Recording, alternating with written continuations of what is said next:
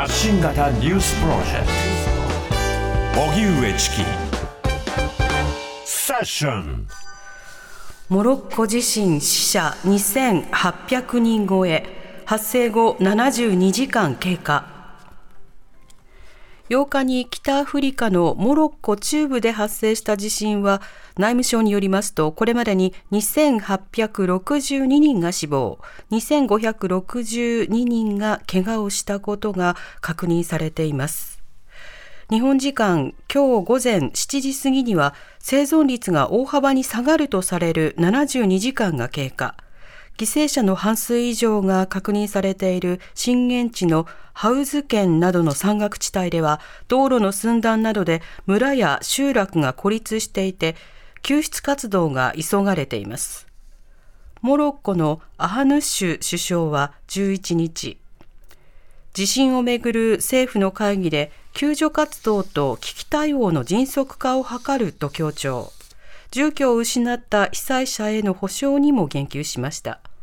またモロッコ政府はスペイン、カタール、イギリス、UAE の4カ国から支援を受け入れたほか、被災者のための基金の創設を発表。支援策の拡充を急いでいます。それではモロッコ地震発生から72時間経過、死者は2800人超えというこちらのニュースについて、金沢大学准教授の青木達人さんにお話を伺います。はい、青木さんは地震発生当時、モロッコにいらっしゃいました。はい、青木さん、こんにちは。こんにちは。よろしくお願いします。よろしくお願いいたします。まず、モロッコの地震の瞬間に立ち会われたようですが、この様子というのはどうだったんでしょうか？は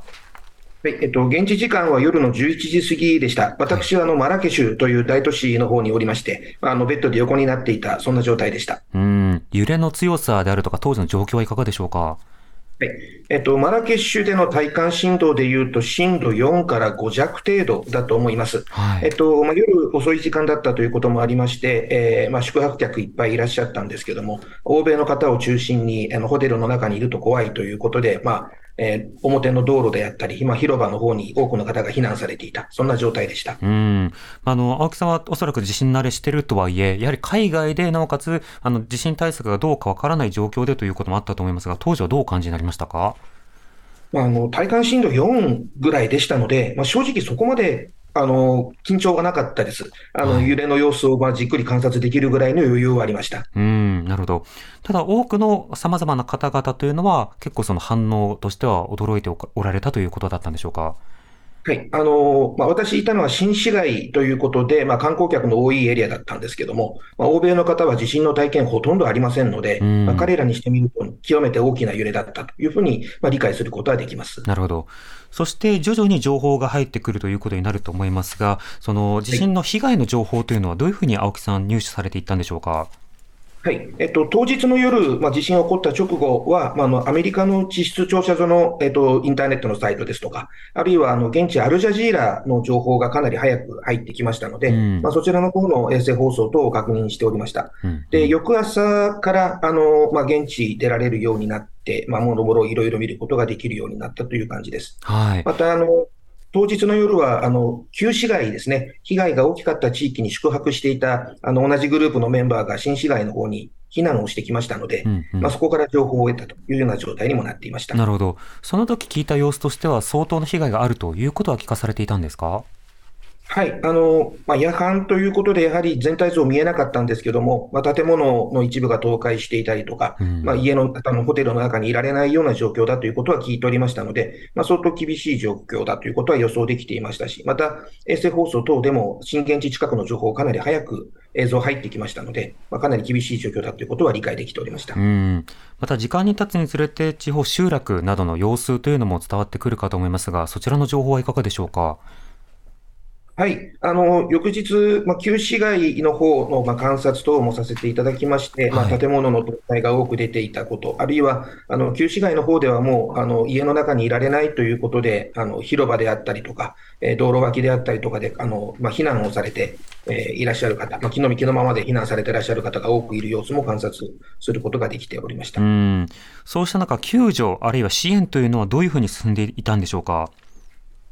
あのまあ、最も被害が大きかったあの山間部についての情報は正直、あの現地ではほとんど確認できなかったという状況です。あの情報をまた錯綜しておりましたし、うん、あの国内のニュース、アラビア語ということでわからないってこともありました。えっと、マラケシュの市内については、あの、それほど多くの控除の手が届いている様子はなかったように思います。救急車等はたくさん走っておりましたけども、まあ、皆さん自力で、まあ、災害対策避難をされていたというような状態です。うんアルジャジーラなどの国際チャンネルを見られていたということですが、現地メディアや SNS の反応というのはどうだったんでしょうか？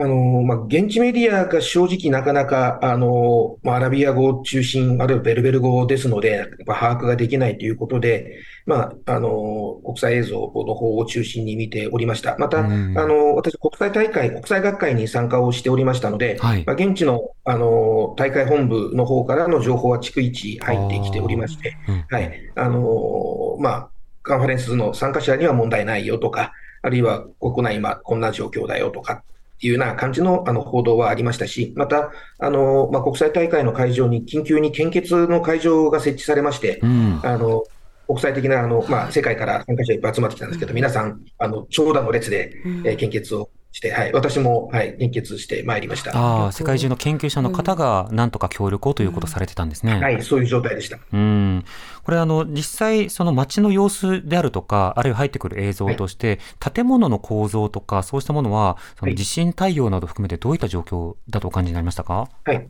あのまあ、現地の特に旧市街の古い建物は11世紀、12世紀以降のあの非常に古い町です。はい、またこの地域、あのまあ、1000年ぐらいのオーダーでは地震がなかなか起きない地域ですので、うん、あの、レンガを粘土でつないで積み上げているだけのような建物なんです。はい。あの、鉄骨も全く入っていませんし、そういう意味では非常に耐震性に劣る構造物でした。うん、ですので、まあ、あの、そういう脆い構造が、まあ、崩れていたりとか、あるいは、あの、建物の横からこう、張り出してつけてるひさしの部分とか、はい、あるいは建物をこうの上に積み上げてるあの、まあ、屋上に積み上げてる壁の部分とかっていう、そういう非構造部材ですね。非構造部のところの損傷っていうのが非常にあの顕著に見えていた、そんな感じです。うん、なるほど。ちなみに改めてなんですが、青木さんがその参加されていた学会は何学会だったんでしょうか？はい。えっと、えっと、世界ジオパークネットワークという、まあ、あの世界のその地形や地質関係の、うん、あの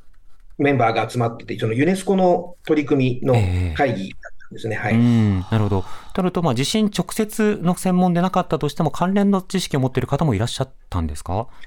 そうですね。あの、まあ、私もそうなりますけれども、あの、世界各地、そうした地形地質の関連者、極めて多かったので、うん、あの、皆さん、状況の、まあ、理解とか把握は非常に早かったとは思います。ああ、パニックにならず情報共有などに、まあ、冷静に努めていらっしゃったということなんですね。そうですね。はい。また、あの、まあ、私に限らず日本のメンバーも、あの、日本に向けたその情報発信をしておりましたし、はい、あの、おそらく諸外国のメンバーも同じように現地からの情報発信をしていた、あの、SNS 上も、あの、皆さんやっておられましたので、そういう意味では、あの、まあ、そういう現地からの情報、正しい情報を世界に伝えるというような仕事を同時にできていたかなとは思います。うん。まあ、これから、あの、様々な支援が必要となるという段階、復興に向けての動きが必要となるので、そうした状況をつないで、はい、なおかつ多くの日本の方にも関心を持ってほしいですよね。